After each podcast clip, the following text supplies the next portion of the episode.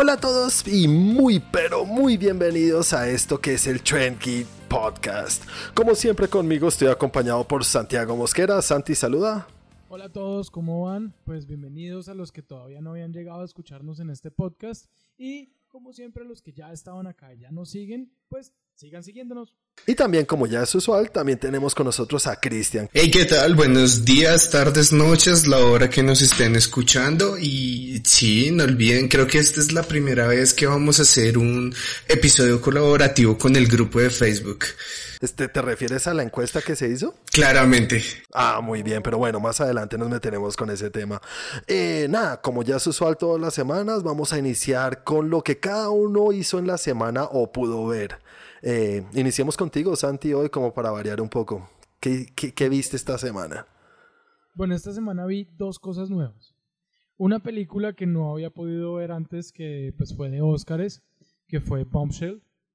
Y eh, sí, eh, muy chévere, me gustó bastante, me gustó bastante. Obviamente tiene un contexto interesante que pues yo no, como que no seguía al pie de la letra, sabía que había pasado algo por el estilo en el tema, pues en todo lo que pasó con Fox, pero, pero pues al uno no vivir en Estados Unidos no, no vive y conoce tan bien eh, lo, que, lo que pasó o lo que está pasando.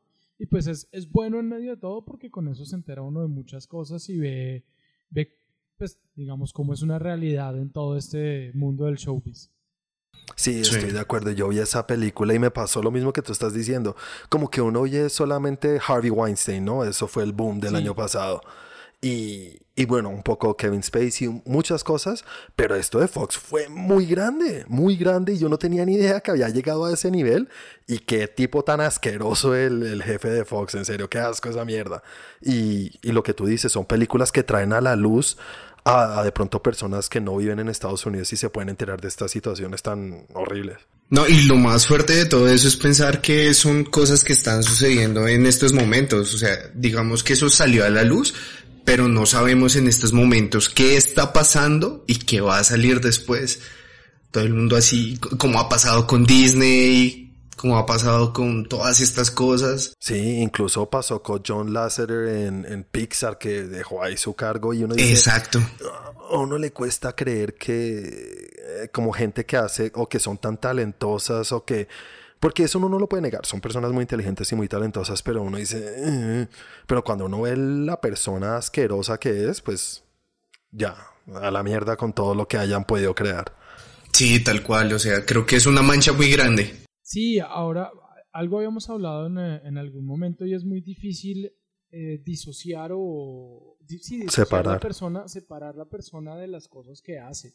Y, Del arte, sí. Sí, exacto. Cuando pasó lo de mm, Michael Jackson.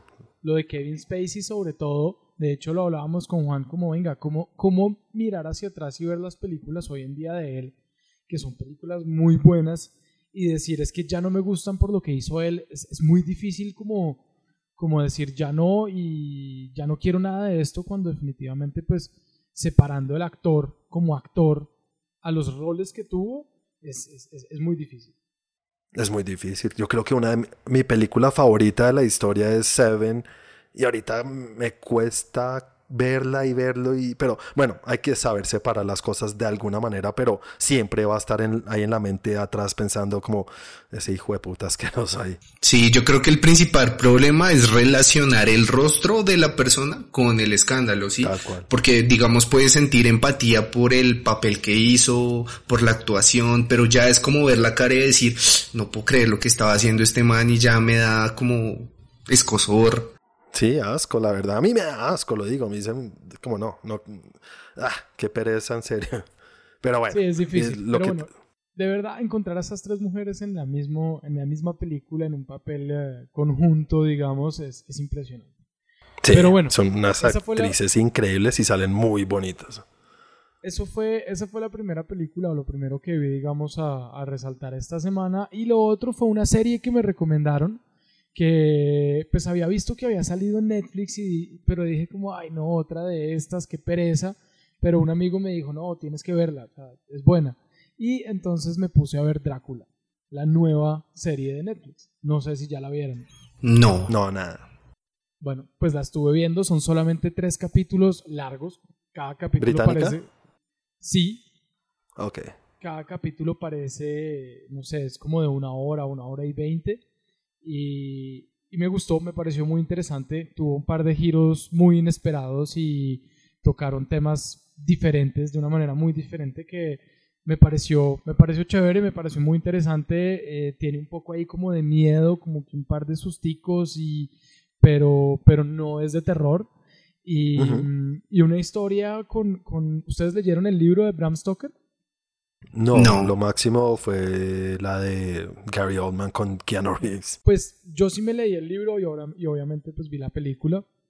Y, y lo que me, me, gustó es que tiene, o sea, todas las historias de Drácula pues tienen cosas de, del libro y esto, pero aquí lo trabajan eh, de una manera diferente que me pareció, me pareció interesante como las pequeñas notas hacia el libro, pero sin trabajarlo y sin tomarlo a la letra.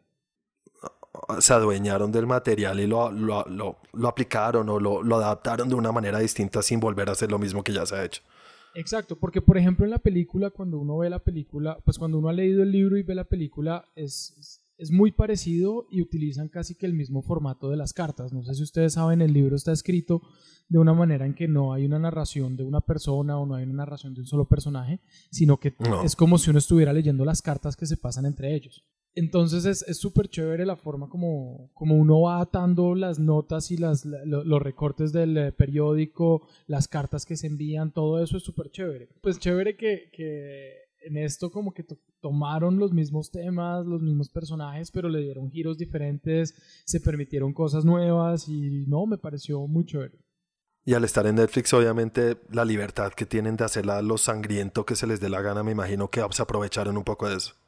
Claro, obviamente hay sangre por todas partes, sin ser burdo, sin ser, mm, o sea, sin ser mucho. No pasa a ser gore no pasa a ser gore, pero tiene sangre, tiene momentos que uno voltea la cara y dice como, Uy", pero no, la verdad, chévere, se la recomiendo. Listo, Chris, ahora tú cuéntanos qué tal estuvo tu semana en cuanto a entretenimiento. Pues así de nuevo les cuento, me terminé la segunda temporada que estaba viendo de Sex Education. O sea, esa serie está muy bien pensada, siento que es como todo lo que los adolescentes, o por lo menos lo que yo hubiera necesitado en el cuando estaba en esa etapa. Tú todavía eres adolescente. Pues al lado de ustedes sí. Ay. o sea, nos dio la pues, vuelta. Es como, o sea, me parece que abordan muy bien muchos temas que son complicados de encontrar ya después con el tiempo. O sea, cuando lo haces fue cuando ya la cagaste. Ok. Y se encargan de responder muchas preguntas como diría la el nombre de la película de Woody Allen, todas las preguntas de sexo que siempre quiso preguntar y nunca pudo.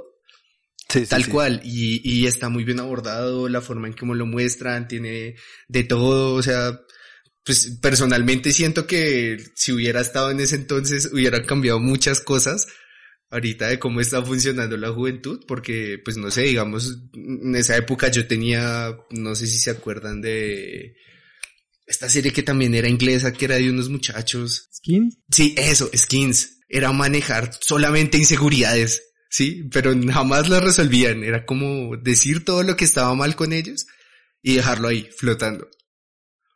En cambio, acá sí te muestran como las salidas que puedes tener. Creo que en, mi época, hoy en la, la de Santi, no, no dejaban hacer como tan explícitos, por así decirlo. Y, y es necesario. Y en Netflix hay varias series que hacen eso. La de Big Mouth. sí, claro. Sí, claro. Y vi un par, de capítulos.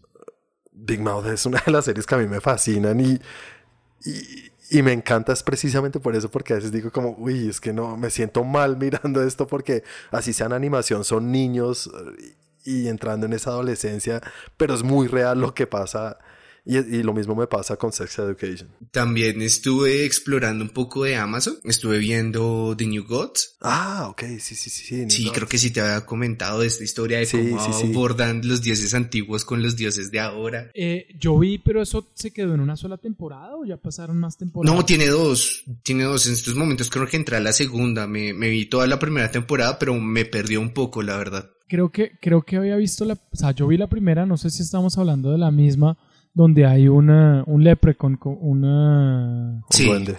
Un duende de ese pelirrojo y el tipo está... y pasan como todas las cosas del pasado de los dioses, ¿es esa? Sí, exactamente es esa. Pues más o menos es como... Sí, y la primera temporada es muy buena. Creo que empieza esa a flaquear en la segunda.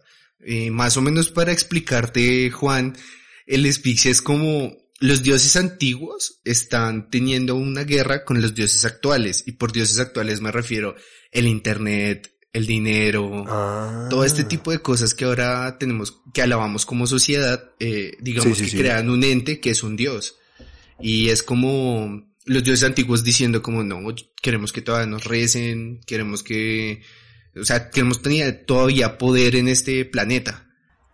Y, pues como es esa, esa batalla que hay entre los dos y es los unos preparándose para otra guerra y los otros diciendo, a ver, no, ya no tienen con qué pelear, ya nadie cree en ustedes, son mitos, son películas, y lo que mueve ahora es el dinero, el internet y todas estas cosas. Pero, pero es comedia? No, eh, pues no sé, es que tiene, tiene sus vainas. Yo creo que es más ciencia ficción porque aborda muchísimas cosas súper extrañas, pero pues así que yo diga comedia, no la siento así. O sea, tocan todos estos temas, pero de una manera seria. Sí, aparte que tiene como un, un mood muy extraño que es como los antiguos dioses diciendo, por ejemplo, en toda esta mitología celta tenían los dioses que en la fecha que hoy conocemos como Pascua, era cuando se reunían y entonces es como el cristianismo te dio la oportunidad de que te sigan alabando indirectamente. Uy.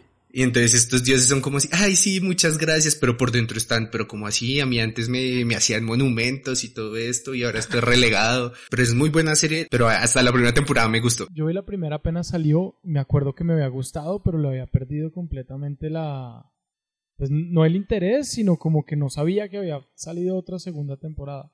Listo, ahora les cuento un poquito lo que yo vi en la semana. Yo vi dos películas. No sé si ustedes oyeron de una que se llama Waves, que salió el año pasado. Sí. La estuve viendo, la quería ver mucho tiempo y son de esas que uno tiene ahí en, el, en, el, en la biblioteca y sí, después la ve y uno siempre la va moviendo y después de un momento a otro desaparece. Yo la tengo así. Pues la tengo porque por ahí escuché que, que, que, que era muy buena y he querido verla, pero no he tenido tiempo para verla. Bueno, es una película muy bien hecha, o sea, se nota la cinematografía, son de estas que uno dice, eh, eh, tiene mucho estilo. Entonces, ¿qué pasa con la sustancia? La sustancia eh, no es la mejor película del mundo. Tampoco yéndonos a un extremo como fue Moonlight. A mí Moonlight me parece es, es esto, ¿no? Que uno dice, yo no puedo negar que es una buena película porque está muy bien hecha y todo, pero ah, muy aburrida, muy... Esta tiene un tema que no tenía ni idea y lo engancha a uno, lo engancha a uno, pero sí puede ser un poco lenta en unas partes. ¿Sí, sí, sí me hago entender? Es, sí. de, es de juventud, ¿no? Es como de la adolescencia, algo que pasa en adolescencia. Tal cual, tal cual. Y tiene unos actorzazos y, y, lo llevan muy bien. Y uno dice, pucha, a mí dónde me hubiera pasado eso, duro. ¿Se sabe si es recomendable si lloraste? ¿Lloraste? Ah, no, entonces no. no de 1 a 5 tiene un 2 y medio. En la, la, escala de recomendación de Juan es, hasta, es de 10 y esta es una 7, un 7.5. No, sí, no, esto es un 6. Ah, ¿Esto es un 6? Sí, alcanza a pasar. Un 6 era bien en el colegio. Hija, cuando estudiabas te calificaban en números así, de 1 a 10. ¿Y a ti qué, con letras? Sí, seguimos no, re, no, re, revelando datos. Con el 6 nos graduamos. Ah, uff, pero no con honores, pero sí. ¿no? el 6 era mi nota. Bueno, igual que el 3, toda la vida. La segunda película que vi es otra del año pasado y que sí la quería ver mucho. estoy hablando de Jumanji The Next Level, el siguiente nivel. ¿Alguno la vio? No. Eh, sí, por encima. O sea, como cuando ves una película en el avión, así. Ah, de, de sonido de fondo. Sí, exacto. No le puse tanto empeño. Bueno, eh, ¿les gusta Jumanji? ¿Te viste la primera, Chris? Sí, claro. ¿O las dos primeras? ¿La primera primera o la primera de esta nueva generación? Digamos la primera de esta nueva generación. La primera de La Roca. Hablemos de la película de La Roca. ¿Les gustó la primera sí, de, la, sí, la, de la Roca? Sí, a mí me, me gustó, me pareció chévere. De hecho, creo que la vimos juntos. Yo también creo.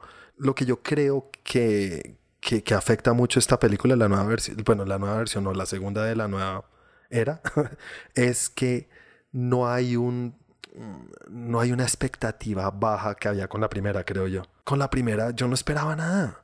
Yo, yo recuerdo de esa película que lo único que me llamó la atención de ir a verla era que aparecía Carolyn Gillan. Fue lo único. Uy, también, uf, sí. Sí, y pues como fiel fan de Doctor Who, pues yo, dije, no, tengo que ir a verla otra vez, por favor.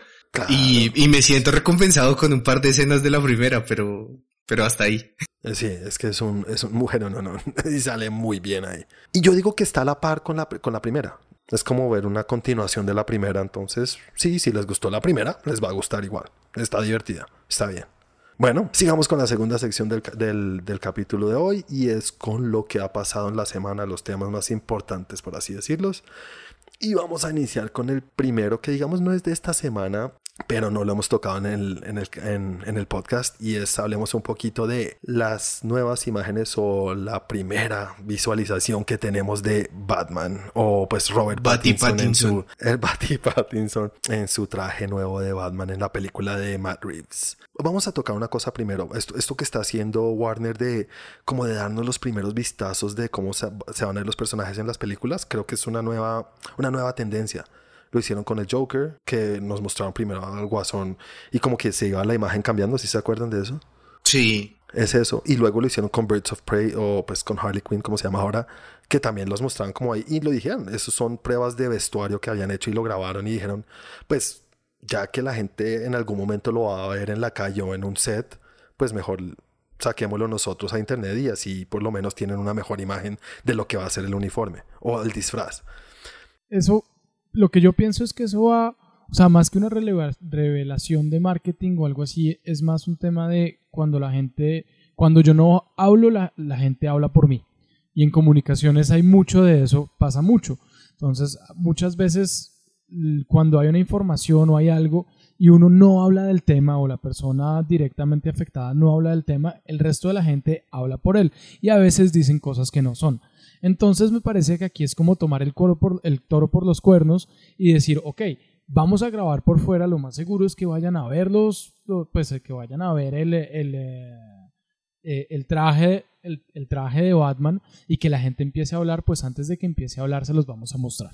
¿Tú qué opinas, Chris? Pues yo creo que el solo mostrar las pruebas de cámara mantiene una cosa que era algo que no había podido hacer Warner en sus producciones y es mantener un poco las expectativas bajas te da algo de qué hablar para que se forme algo y si digamos en ese momento se dan cuenta, hey, esto no va por buen camino, hey, esto no está funcionando, se puede arreglar de una vez. Sí, digamos que yo escuché muchas veces cuando salieron las pruebas de cámara de Joker que no, no me gusta, no sé, no me llena, ese traje no es, ese maquillaje no es, etcétera, y pues mira la calidad de película que terminó saliendo. Entonces yo creo que más es como, pues nos funcionó las pruebas de cámara, sigamos las dando y pues así como tenemos tiempo de ver qué funciona y no antes de mostrar un verdadero teaser. Sí, sí, sí, sí, porque yo creo que igual Warner así le, así le, así se arme un show en internet y digan, no quiero que ese Batman se vea así, no lo van a cambiar. Ellos no, o sea, lo, que pasó con Sonic no va a pasar acá en este caso. Ese Batman está muy flaco. Pues póngalo, póngalo a comer. Ese Batman no come. pues, pues yendo por ese lado también habrían cambiado a Pattinson entonces de Batman porque finalmente la gente no estaba muy de acuerdo, pues cuando dijeron Robert Pattinson, mucha gente... Todavía no están muy de acuerdo. La, la, gran mayoría dijo no, pero también pasó con Affleck. Entonces, pues, pues no sé, me, me, parece que es como irnos acostumbrando a lo que va a venir. Sí, sí, porque la gente, pues, que, pesar, pero todo el mundo sigue pensando, ay, el de Crepúsculo, el vampiro. señores, en serio, tienen que ver un poquito más de películas que este señor es un, señor actor hoy en día, es un actor, ¿sabes? Entonces... Sí, yo creo que también me subí un poco en ese bus y viendo un poco el trabajo que hizo después, yo decía, diablos, o sea, si, si tiene con qué, tocará esperar cómo abordan eso, porque pues Jared Leto también es muy buen actor y mire lo que le hicieron en Suiza Squad. Sí, pero bueno, siguiendo un poquito ahí, vimos eh, a lo que nos referimos ahorita. ¿Qué tal que esas imágenes que vimos luego del set y el video de, Batman desculándose en la moto hubieran sido lo primero que vemos? Creo que no, no hubiera sido tan chévere, ¿no? Exacto, sí, no hubiera sido tan bueno. Pero sí, se ve muy chévere, me gusta mucho, me gusta como el movimiento que tiene el traje, ¿no? Que es mucho más como hecho en casa, creo, más que... Como articulado lo veo yo, sí, como más pensado en con lo que tengo en lugar de lo mandé a hacer a los ingenieros de Industrias Way. Es eso. Es como muy de, de SMAT, ¿cómo se dice eso? De policía. eh, no politicemos, Santiago, por favor. ya, el SMAT, ya nadie va a ir a ver la película por tu culpa. Bad SMAT, no, la verdad es que sí, es eso. Eh, lo que estás diciendo es verdad, es muy, yo voy a decir SWAT, ¿vale? Es más es más como si, ah, si fuera cualquier persona que tiene. Es más, SWAT. Eh, no, en cuanto a eso, pues esperar a ver, pues hacía mucho no veía la, ah, no me entera, sí, sí la veía hace poco, la Batimoto. Y además que es una moto como que le, normal, pero le pongo algo, no es como el Batpod que, que, que usó Nolan. Exacto. Es una motico normal, pero le pone unas orejitas y parece de Batman. tal cual, la tal cual. De la serie de los 60, entonces no sé cómo va a funcionar en cámara de pronto lo que nos van a dar es un Batman joven que, está aprendiendo y está haciendo sus propias cosas y está empezando a tener su, su, primer traje, su primera moto, su primera chica, no sé. Los años maravillosos con Batman. Así, voz en off narrando. Y fue así como obtuve mi primer parte. y así me desculé de la moto, ¿no? Sí, todo, todo cuadra, todo está engranando. Sí, pero bueno, lo que yo creo que ahorita todos estamos esperando y tiene que ver un poco con lo que tú publicaste o en Twitter o en Facebook, creo que fue en Facebook, en el grupo nuestro que dijiste como eh, todos nos estamos preguntando si Pattinson va a poder llenar el traje, ¿no? Porque se nota que su, el doble, sí, es que los dobles son... Sí, el doble está mamadísimo. Un momento, un momento. Chris, explícanos eso de mamadísimo. Está bien fuerte, se toma la sopita. a ese Batman le echaron tarrito rojo. No, pues es que, es que era, era, era, era muy grande. O sea, cuando se cae en esa moto es como, Revisen el suelo, lo rompió. Ay, no me Además que lo chistoso es que se cae como en cámara lenta. Sí, tal cual.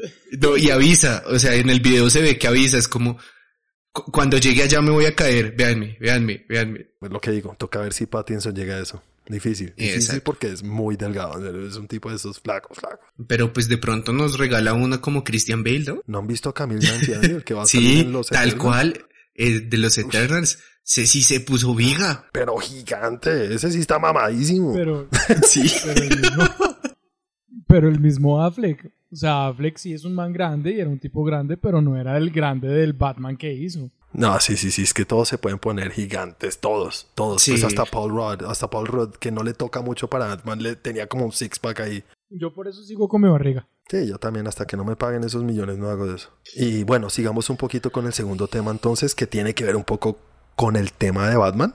Y es, si vieron lo que, lo que Affleck por fin habló de por qué dejó el, pues, el proyecto o, la, o, Warner y Batman. Eh, no me queda muy claro, ilustranos. Bueno, eh, todos sabemos que ah, pues Affleck, Ben Affleck era el Batman. A mí me encantaba como Batman. ¿Ustedes qué tal? No, no, increíble, no lo podía creer. Claro que yo sí, siempre le he dicho, yo era más fan del Bruce Wayne que hacía Christian Bale, que era así como, ay, soy un rockstar, por favor, quítense todos. Sí, sí, sí. Ese me parecía más, más cool. A mí, a mí el de Affleck me encantó mucho. Es que yo creo que es esa escena de que están como en una bodega en, en Batman v Superman. Esa es la mejor pelea de Batman que yo he visto en, en todas las películas de Batman. Es la más, es la pelea, es la pelea más Batman que hay. Sí, es que es eso, es, muy, es brutal, es un animal. Donde y no eso le, es lo que es Batman. y donde no le, o sea, no va a matar a nadie, pero no le molesta pegarles duro. Un poco duro, yo creo que le rompe mil espaldas a todos ahí, pero sí, pero sí es, me encanta. Sí, claro. Entonces, pues Batman Affleck, Affleck tuvo que abandonar porque, bueno, todos sabemos, tuvo problemas con el alcohol, aunque hasta el final seguía diciendo que él iba a seguir siendo Batman y que quería, hasta el último cómico, ¿no? Que decía que él sí, claro. haría lo que fuera por ser el Batman de Matt Reeves y que haría lo que fuera. La verdad, esta, esta noticia no me pareció nada rara. O sea, yo ya sabía. No me parece una revelación decir que salga Ben Affleck a decir, no, es que la verdad, dejé de ser Batman por el tema del alcoholismo porque me, no sé, porque, porque me estaba dando muy duro el trago y, y pues por eso tuve que dejarlo. Yo, yo, yo eso ya lo sabía. Ese no es el tema nuevo porque todos sabemos, o sea, sabemos y ahorita a raíz de la película que va a sacar ahorita que se ve bastante buena, no me acuerdo el nombre ahorita, que trata el tema del alcoholismo, no sé cómo lo va a hacer, se ve muy bien. Eso de Way Back me, me llama mucho la atención, pero lo que dice también es que los problemas que todo el mundo sabía o pues dábamos por hecho que sucedieron detrás de cámaras en, en Justice League, que lo llegaron a uno de los fans más grandes de Batman, que es Ben Affleck, ¿no? Que hasta tiene una baticueva en su casa. Eh, a decir, no quiero hacer más esta vaina. Y que le mostró el guion a un amigo, pues que todos sabemos quién será el amigo, ¿no? ¿Qué? ¿Quién?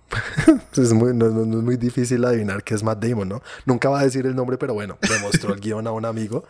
Y el amigo dijo como, eh, sí, el guion está buenísimo, pero creo que si tomas ese trabajo, te vas a matar a punta del alcohol si vuelves a pasar lo que pasaste en Justice League. O sea que está confirmando que Justice League fue una mierda. O sea, fue terrible. Sí, tal cual. Y, en el producto final se vio un poquito, ¿no? O sea, eh, qué pesar y, y muy mal, porque a mí me hubiera gustado seguir viendo a Ben Affleck ahí. Pero Justice League no, sufrió solamente por el tema de Ben Affleck. Está también todo el tema de Zack Snyder detrás. O sea, yo culpo al bigote. Sí, no, yo me refiero a todo lo que sufrió Ben Affleck a raíz de lo que sucedió. No, no fue él, sino creo que todos los actores sufrieron ese mierdero detrás de cámara. Sí, claro. Sí, fue, fue, un golpe duro. Duro y bueno, igual vamos a ver qué pasa ahorita y lo que tú dijiste ahorita, Santi, van a darle otro, otro, otro, otro, otro aire porque es otro Batman, otra edad, muy distinto. Sí, están viendo pues si funciona la primera, vuelven a, hacer lo mismo, a franquiciar y una y dos y tres y a ver si nos si nos toca una nueva generación de Batmans. Yo creo que sí. Me parece que está bien y está bien pensado. El, el, problema, un problema que siempre ha tenido DC o que tuvo DC con toda esta franquicia y con todo lo que quisieron hacer con sus superhéroes, es que fueron muy reactivos con lo que pasaba. Si a la gente le gusta, hacemos. Si a la gente no le gusta, no hacemos. Y no pensaron y no tuvieron como cierta estrategia de, ok, creemos algo, miremoslo a futuro y vamos ajustando, pero pues no, cambiando todo de la noche a la mañana si a la gente le gusta o no le gusta. Y en este caso yo siento que están empezando como a, a regrupar todo eso y a empezar a pensar de esa manera, a mirar más hacia adelante, hacia el futuro, cómo lo ven y a dónde quieren llegar y empezar a hilar las cosas de una manera un poco más sutil. Sí, toca ver si este Batman lo unen con el resto de las películas. Obviamente sabemos que Guasón está aparte, supuestamente, obviamente no sé. No hay nada que Flashpoint no pueda arreglar.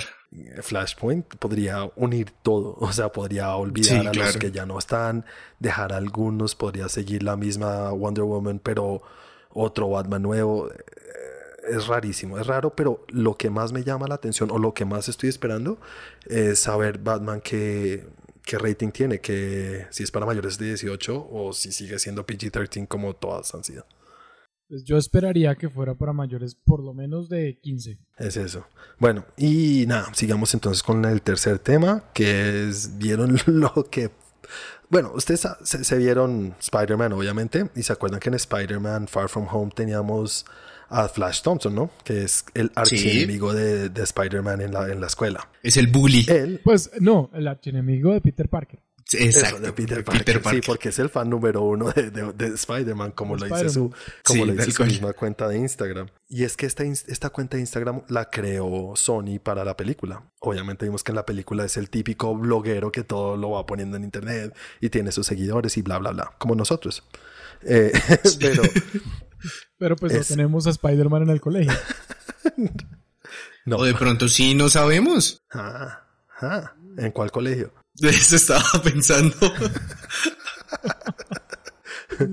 Pero bueno, el, el, hecho es que esa página, o sea, esa cuenta de Instagram sigue funcionando y publicó un, como un pantallazo de The Daily Bugle. Para los que no saben, The Daily Bugle es el, el periódico del cual trabajaba Peter Parker y también J. Jonah Jameson, que lo vimos al final de Far From Home, que ya no es un periódico, sino es como un blog también. Pero tienen una página web y había un artículo que decía, sí, en la parte de arriba de la izquierda decía vampiros en Nueva York, quinta visualización de vampiros en Nueva York. Y el título grande de la del, pues, del pantallazo decía como, ¿dónde está Spider-Man? Haciendo alusión a lo que vimos en, el, en la escena post-crédito de Far From Home. Que seguramente después de que ya todo el mundo sabe su verdadera identidad está escondido o algo así. Pero esto de arriba que habla de los vampiros, pues está haciendo alusión a, a Morbius, ¿no? Creo yo que todos entendemos claramente no solamente eso, también en la parte de abajo hace alusión a, ah, Cassius Clay. Exactamente, detrás de la, pues del, texto que pone el mismo. Ah, que se había perdido, ¿no? No, el, Flash escribe, pues escribe un comentario a esto y dice como, ay, recuerdo los días cuando no tenía que preocuparme porque habían vampiros acabando con el mundo y robots voladores. Obviamente, todos hacemos alusión a que los vampiros se refiere a, Morbius. Y detrás de este texto dice Killer Cassidy em, ataca otra vez o sigue, sigue, sigue en fuga. Obviamente Cassidy sabemos que es eh, Carnage. Entonces está este personaje de Flash Thompson que hace parte del MCU, así sea de Sony, pero hace parte del MCU refiriéndose a unos personajes que son del Sonyverse o como el Venomverse, como lo quieran llamar. Está confirmando que se van a unir los dos universos. ¿Ustedes creen que eso es posible? Pues es que hay muchísimas cosas ahí rondando. Pues lo que yo tenía entendido de las conversaciones de Sony y de, y de Kevin Feige era que, que sí, que eso ya iba a pasar, que de hecho, pues eran, eran independientes los unos de los otros, pero iban a poder estar, que Spider-Man podía seguir en el MCU, mientras que, que también estaba en su Spider-Verse en Sony, y pues puede que no tengan películas entrelazadas, pero es el mismo Spider-Man. Sí, pero en el momento en que se... Como, las películas, o bueno, las series que tenían en Netflix, ¿se acuerdan? Sí, las series de, de Daredevil y eso, eh, hacían referencia a las películas. Y yo creo que Sony está haciendo eso, haciendo referencias al MCU. Eso ya eh, es un poco más que decir que tienen el mismo Spider-Man. Se están refiriendo a que las cosas que suceden en ese universo afectan el MCU están en el mismo universo, pero no son las mismas películas. O sea, lo mismo que pasaba en, eh, en, Agents of Shield. Ellos tomaban todo lo que pasaba por, digamos, por encima de ellos en el mundo de los super superhéroes y lo traían al mundo de los mortales siendo superhéroes de mortales. Nunca hacían como que lo decían, ah, pero es que en la batalla de Nueva York, en la no sé qué de tal cosa, en la tal de tal, no se unían, pero estaban en el mismo universo. No, eh, yo, yo, yo lo tengo claro que Sony puede hacer la referencia del MCU, pero ustedes se imaginan ahorita en Black Widow o no sé, en Doctor Strange haciendo referencia los del MCU a algo de Sony? Yo no creo. No, no, no sé, me cuesta creerlo. Pues yo no creo que vaya a pasar al igual que volviendo al tema, en las películas no hablaban de Agents of Shield el, universo de Spider-Man se ve afectado por lo que pasa en el MCU, pero el MCU no se afecta de lo que pasa en el universo de, Sony. Es raro, es raro. Yo no sé ese contrato que tiene o qué dice o qué pueden hacer, pero yo pensaba que no se podían referenciar. Pues no sé, yo creo que eso también tiene un poco que ver con el lío que hubo hace poco con, bueno, hace poco el año pasado con lo de Spider-Man y me voy, me quedo, me voy, me quedo. De pronto de ahí surgió algo nuevo y pues bueno, ya vimos a Morbius teniendo algo que ver con el MCU. Eso es claro. Sí, sí, sí. Eh, tenemos también los El, el, el, buitre, el vulture está ahí. Exactamente. Tenemos ahí los guiños, tenemos a eh, Multiverse of Madness de Doctor Strange ya puertas. Y digamos que es como lo que, o sea, y aparte tengo que subir esa imagen en el grupo, pero ese cartel que subieron en la cuenta de Instagram ya apareció en la parte de atrás de un bus, que no estoy mal si aparece en Morbius o sale en Venom. Pero ese cartel, como lo vieron, el recorte del periódico ya había salido. Sí, sino que ah. Vi en algún lado que hicieron la relación, oiga, ve, ahora que salió, lo habíamos visto acá. Entonces yo creo que son como las pequeñas cosas a decir, vamos a tener el Dream Team y estamos monedita, monedita. Pues lo que pasa es que todo esto que estamos diciendo es Sony refiriéndose al MCU. Toca ver si el MCU devuelve el favor o le interesa o, o eh, no. O por contrato está establecido que sí lo hagan. Sí, también. Sí, toca ver, exacto, sí, lo que dije ahorita, toca ver ese contrato cómo es, porque como ustedes dijeron, ahorita cambiaron las cosas y pudieron agregar nuevas cosas. Y sigamos con el cuarto tema, que eso sí es muy reciente ahorita. Desde el viernes que va a haber una Sí, una reunión de Friends en HBO Max. Primero que todo, hay que aclarar una cosa que en serio me, molesta bastante y es que ah, los, los clickbaits o las cosas que hacen los periódicos y las cosas grandes que dicen la serie de Friends vuelve. Tranquilos, y todos, no vuelve la serie. No va a haber una nueva temporada de Friends para los que no saben. Es solamente un especial en el cual van a reunir a todos los actores y van a estar en el, en el set donde graban Friends. Van a ver un especial. No han dicho más, pero sí dicen como no hay guiones, es unscripted, o sea, es, es solamente un especial. Es un reencuentro entre todos los actores. La serie no vuelve, no va a haber un capítulo nuevo de Friends. Entonces, eh, tranquilícense. Y es que hoy mismo lo vi en, en, en, una, casi en la portada de uno de los periódicos más grandes acá en Colombia. Y no, no, me parece muy mal y la gente a veces es que no, no investiga y todos ilusionados que van a volver a ver a todos los friends juntos, no, no va a pasar. Pero pues hay un especial. ¿Ustedes qué opinan de eso? Que me imagino que tu novia está un poco feliz, Santi. Bastante, bastante. Ella es muy fan de Friends eh, y pues obviamente está contenta por el tema. Pero, pero pues yo creo que eso era algo que se veía venir, ¿no? Desde el, de hecho, desde el momento en que Jennifer Aniston abrió su cuenta de Instagram porque no tenía y la abrió hace, no sé, hace unos meses, y lo primero que hizo fue poner una foto de Friends. O hacer referencia, no, la verdad no me acuerdo, pero algo hizo referencia y, y se ha venido hablando mucho del tema, también con el tema de Pete y Jennifer Aniston, eh, de You're My Lobster, con eh, por ahí han hablado varias veces, se han, o sea, se han tirado la pelota entre ellos mismos en las cuentas de Instagram, eh, los mismos productores también han hecho comentarios. Entonces yo creo que eso era algo que, que de, creo que en Helen, en uh, Ellen DeGeneres... Sí, en Helen DeGeneres, sí. También dijeron algo sobre el tema. Yo creo que era algo que ya se venía preparando, que habían dicho como, venga, hagamos algo, hagamos algo. Lo que tú dices es cierto, eh, es, no va a ser un capítulo de Friends, va a ser una reunión de ellos, de ellos y me imagino que van a hacer una reunión como, como cuando hacían las reuniones antes de los capítulos de las temporadas, que se reunían y hablaban y se reían de lo que había pasado en el set y de lo que iba a, de lo que iba a pasar o cosas de ese estilo. Y cuentan anécdotas y cosas así. Sí, pero no más. Y, la verdad, a mí me encantaba, Friends, me fascinaba. Al principio, cuando leí la primera noticia, yo, ¿qué? ¿Vuelve? No, no. Y ya investigando, no, ni siquiera investigando un poquito, leyendo la noticia de verdad, uno se da cuenta que no, tranquilos. Y pues, ¿vieron lo que van a cobrar? Poquito, ¿no? Sí, eso era lo otro. Si volvieran a sacar la serie, yo creo que sería un casting impagable. Impagable. Es que ellos lo dijeron desde el inicio. Obviamente, antes de que se acabara la serie, hace 25 años, cada uno cobraba un millón de dólares por capítulo. Es que esto era imprecedible en cualquier, en cualquier medio, no, no existía ese, ese, ese, salario. Creo que, creo que el único que había cobrado eso antes de ellos era Jerry Seinfeld. Pero es que estos son cinco gatos que cobran eso y una serie que tiene en esa época de 23, 24 capítulos por temporada. Yo creo que... Pero tenía todos los ratings del mundo. Sí. Pues, o sea, mira lo que está haciendo. ¿Cuándo se acabó? ¿En el 2004 fue que se acabó? esta es la reunión de 25 años. o sea, ya estoy muy viejo. No, yo sí. No. Eh, creo que empezó empezó en el 93, 94 y se acabó 10 años, 10 años después. El mayor rating, o pues no sé si el mayor, pero un rating muy grande. Y van 25 años y es una de las series que más se ve en Netflix hoy en día. Obviamente los actores desde el inicio, desde que acabaron, dijeron ya, ya, esto nunca más vamos a volver. Nunca.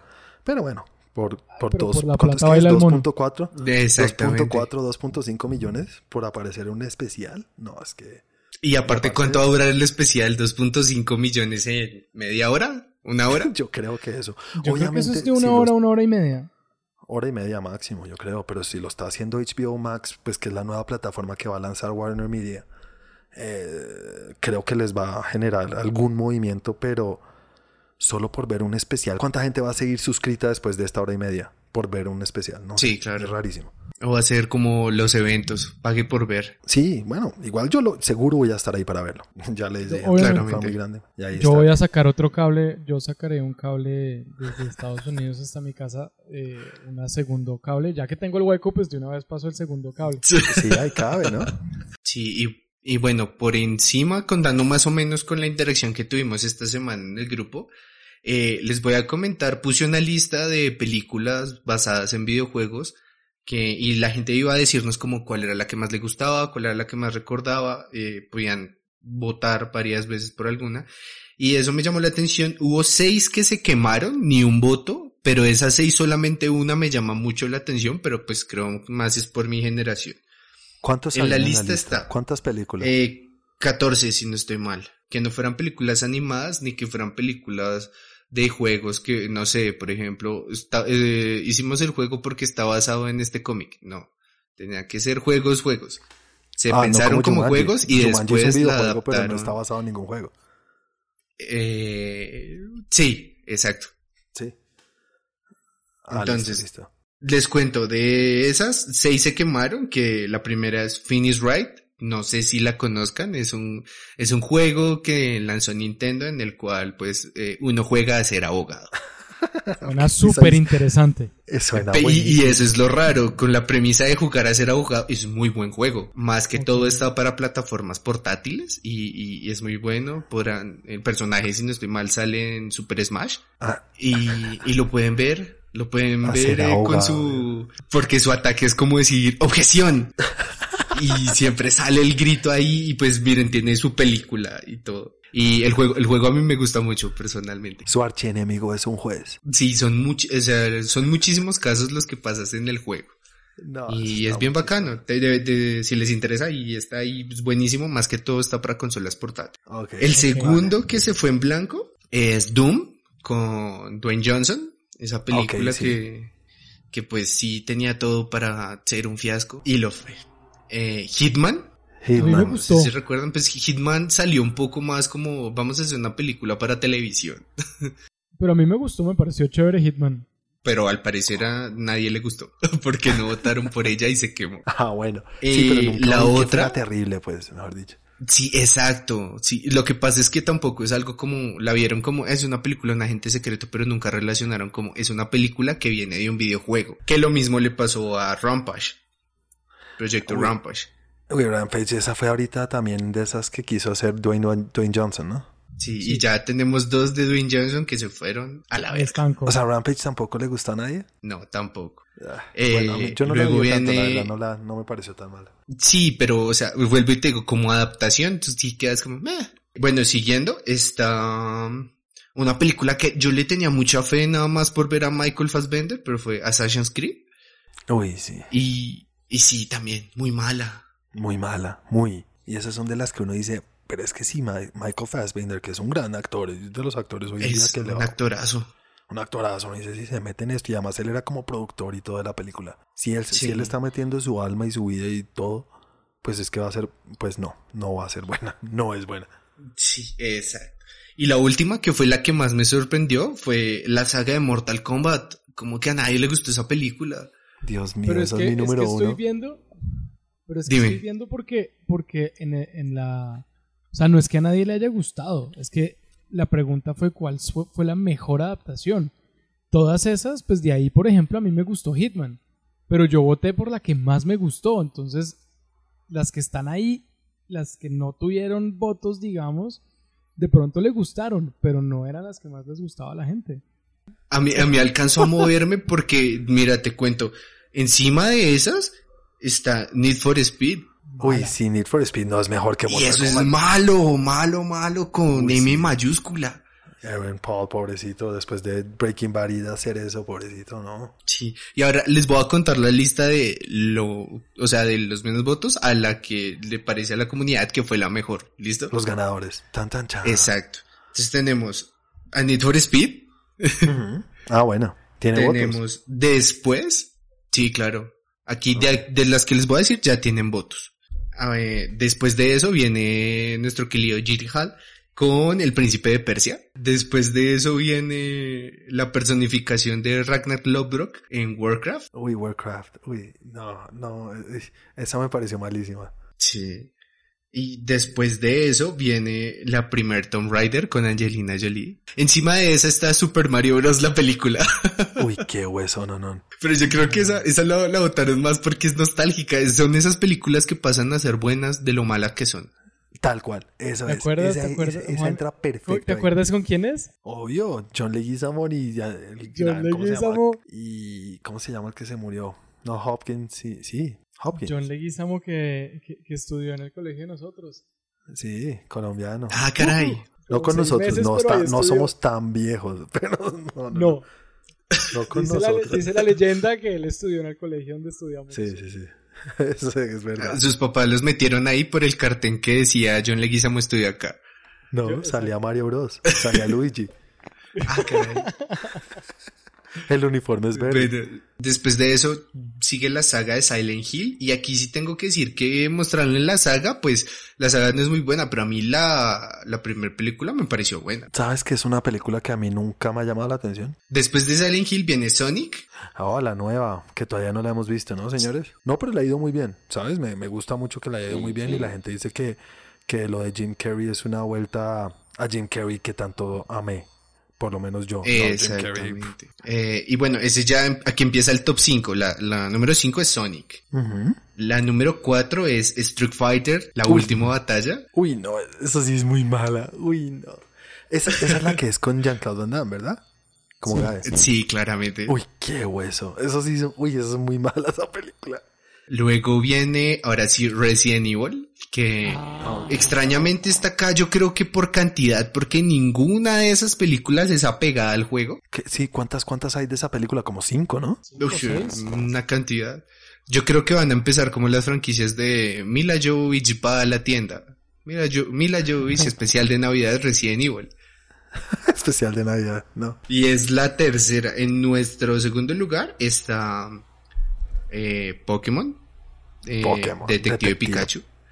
Esa me gustó mucho, me gustó bastante. Lo que dije, el, creo que fue el primer capítulo que hablábamos. Es de las pocas que puedes decir, sí está pegada aunque sea al universo. Y se logró. Y además no solamente Y- para los fans, porque como lo dije, yo no soy fan de Pikachu y me gustó. Entonces cuando una película logra Sí. hacer eso, me parece que está bien. Ah, pues a mí me recontra encantó. Y la número uno, la verdad yo no me lo esperaba, pero la número uno fue la última de Tomb Raider con Alicia Vikander. Vikander. Mira que nunca la he visto. No, a mí me gustó. ¿Nunca la has No. visto? Me gustó No la he visto.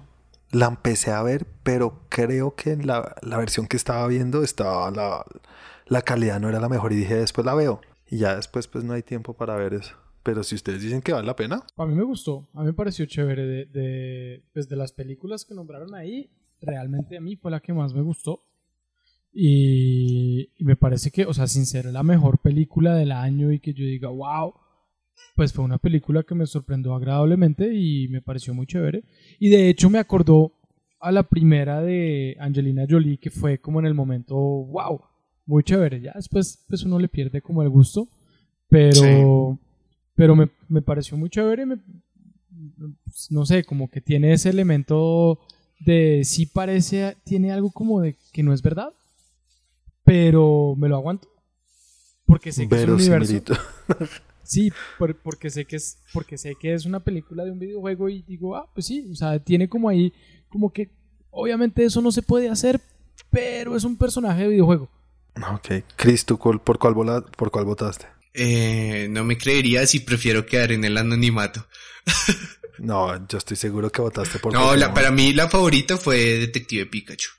Sí, Me claro, parece que llegó al universo y lo habla muy bien. Sí me sacó un poquito de cómo así que, es- o sea, básicamente esta serie es porque quería ser entrenador Pokémon para tener batallas y me dices que en el universo eh, no, están prohibidas las batallas. Ahí sí fue como, a ver, a ver, a ver. Yo vine a que se sacaran la madre. Pero lo hicieron ahí, underground. Sí, pero es muy buena, es muy buena esa película. Me encantó. Es muy chévere. Pero sí, obviamente creo que las películas de videojuegos no han tenido mucho éxito, ¿no? Es muy raro, no. es muy raro, pero creo que tiene que ver con lo que dijimos, es que el adaptarlo no es fácil y cuando existe un fanbase o una gente que ya conoce algo, esperan eso y si les dan eso, pues dicen, no, ¿para qué lo quiero si ya lo tengo en el videojuego? Entonces es muy jodido, es muy difícil. Bueno, ese era el último tema. Cristian, muchas gracias por ese, esa encuesta que hiciste en Facebook. Y nada, seguiremos, seguiremos haciéndolo, ¿no? Exactamente, si quieren otra, déjenlo ahí en el grupo y vamos a estar pendientes a ver qué quieren ver y escuchar. Sí, sí, sí. Seguramente lo haremos más adelante porque la gracia es que podamos interactuar con la gente que nos escucha y que la comunidad pues crezca y se, no solamente hablen con nosotros, sino que hablen entre ellos. Sí, Eh, ese es el objetivo. eh, no más, ¿verdad? Ya llegamos al final, señores. Sí, Sí, yo creo que ya con esto con esto podemos cerrar y, y arrancar. Dejarlos Arranca. a ustedes también eh, escuchando música. sí, señores. Eh, nada, llegamos al final del capítulo de hoy. Eh, nada, espero que les haya gustado lo que les dijo Chris. Por favor, síganos en nuestra página de Facebook y nuestras redes sociales. ¿Cómo son nuestras redes sociales, Santi? Ahora estamos en Twitter como arroba trendgeeklab, en Instagram como arroba trendgeek y en el grupo de Facebook y en la página de Facebook como trendgeek. Mis redes son Santiago de Melión, me pueden seguir ahí en, Instagram. Y Juan, ¿cuáles son las tuyas? Las mías, a mí me pueden encontrar en las redes como arroba Juanaldiño. Cristian, ¿cómo son las tuyas? A mí me pueden encontrar en Instagram como arroba barbablu2012. Y, no se les olvide, Juan, antes de irnos, no se les olvide también seguirnos en YouTube. Estamos en YouTube con arroba, con arroba no, estamos en www.youtube.com slash trendgeek. Sí, yo sé que no hemos sacado videos últimamente, pero créanos, vamos a volver y más fuertes que nunca, ¿sí no, Santi? Así será, así será. Y sí, seguramente también tendremos a Chris con nosotros en algunos capítulos de eso. Chris, ¿estás emocionado por ir al, al canal de YouTube? Sí, claro que sí, ponerle cara a esta voz que escuchan tan seguido. y bueno, eso ha sido todo por hoy. Cuéntenos ustedes qué quieren hoy para los próximos capítulos. Nosotros obviamente les vamos a contar lo que hemos visto y lo que ha pasado en la semana, pero si hay un tema importante en el, en el grupo como lo dijimos al inicio, o también envíenos un mensaje por cualquiera de los medios que les acaba de decir Santi. Y bueno, esto ha sido todo por hoy. Que estén muy bien. Chao a todos. Chao.